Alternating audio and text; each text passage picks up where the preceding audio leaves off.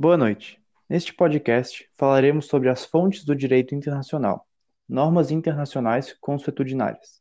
Me chamo Arthur Dutra e este podcast foi idealizado pela Beatriz Seixas, Isadora Escótolo, Márcio Antunes, Caio Prado e por mim. O direito internacional possui diversos meios como fonte do direito, as quais nem sempre estão descritas como em tratados. Estas fontes do direito são chamadas de fontes não convencionais. Algumas delas possuem tanta importância que podem até anular tratados, tendo em vista a recorrência desse acontecimento pela Corte Internacional de Justiça. Sobre essa fonte não convencional que trataremos, trataremos nesse podcast. Dessa forma, Isadora, o que são os costumes e qual o papel das potências mundiais na sua criação ou modificação?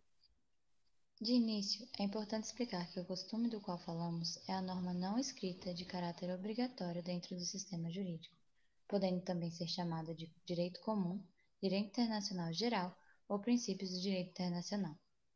O artigo 38 do Estatuto da Corte Internacional de Justiça, a CIJ, consolida os costumes internacionais como fonte do direito e os divide em costumes locais ou internacionais.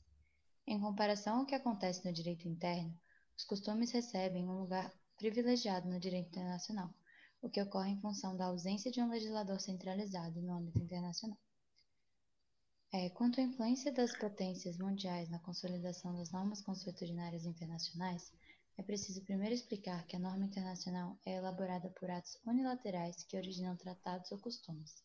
Se a sociedade internacional fosse verdadeiramente democrática, no processo de formação das normas internacionais predominariam os atos unilaterais do maior número de Estados realmente interessados.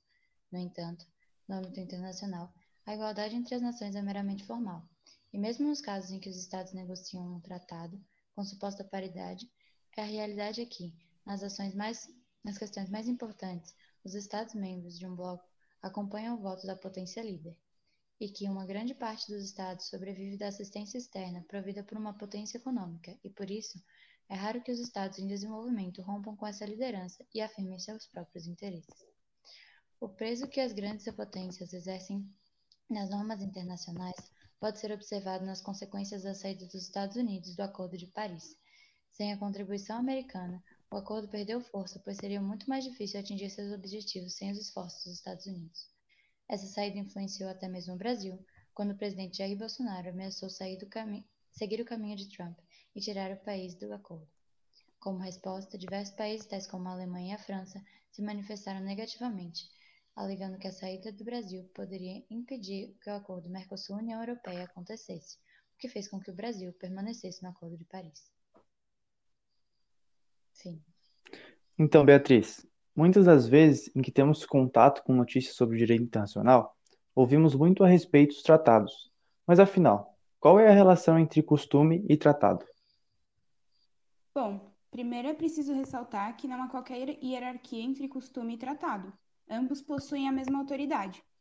Há uma grande relação entre os dois, de forma que um pode influenciar a criação ou modificação do outro, podendo inclusive serem considerados como complementares.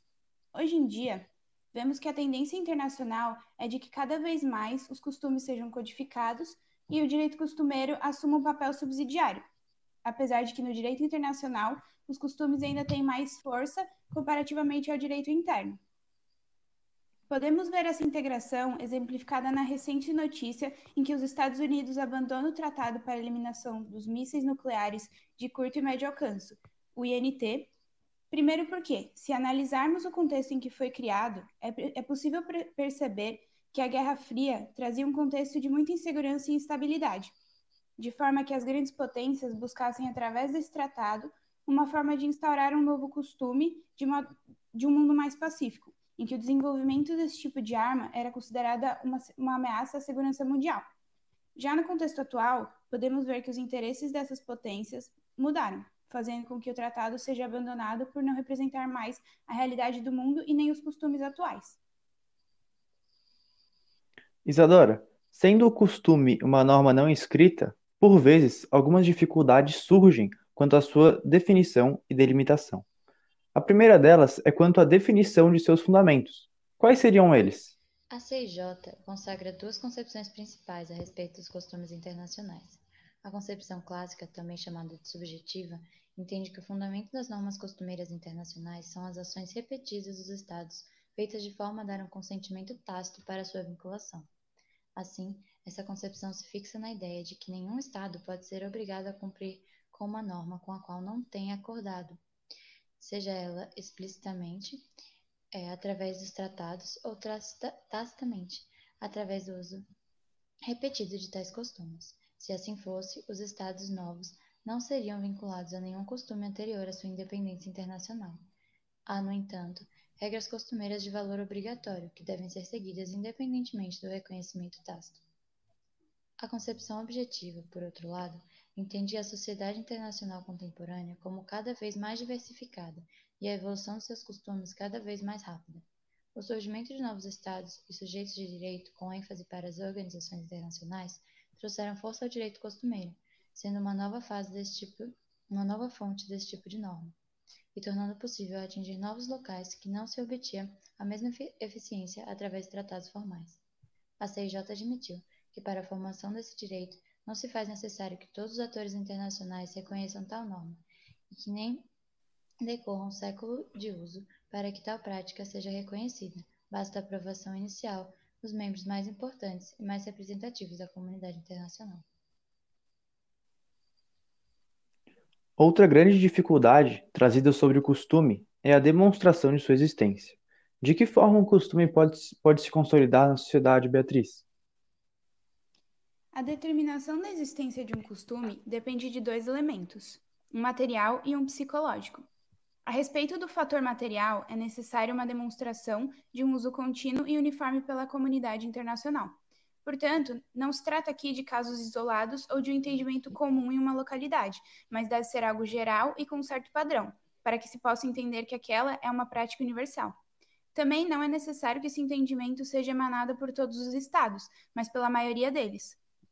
Já a respeito do, do fator psicológico, esse que normalmente é mais difícil de demonstrar, é preciso que os estados que adotem esse costume o entendam como obrigatório. Caso contrário, seria considerado meramente uma cortesia. E esse fator da obrigatoriedade se mostra importante porque somente o cumprimento da norma não é capaz de diferenciar o costume da, da cortesia, já que essa também costuma ser respeitada, como foi reconhecido pela Corte Internacional de Justiça em sentença de 1969 sobre a plataforma continental do Mar do Norte. Um exemplo é o caso recente em que a Noruega expulsou de seu país um diplomata russo considerado suspeito de envolvimento em espionagem.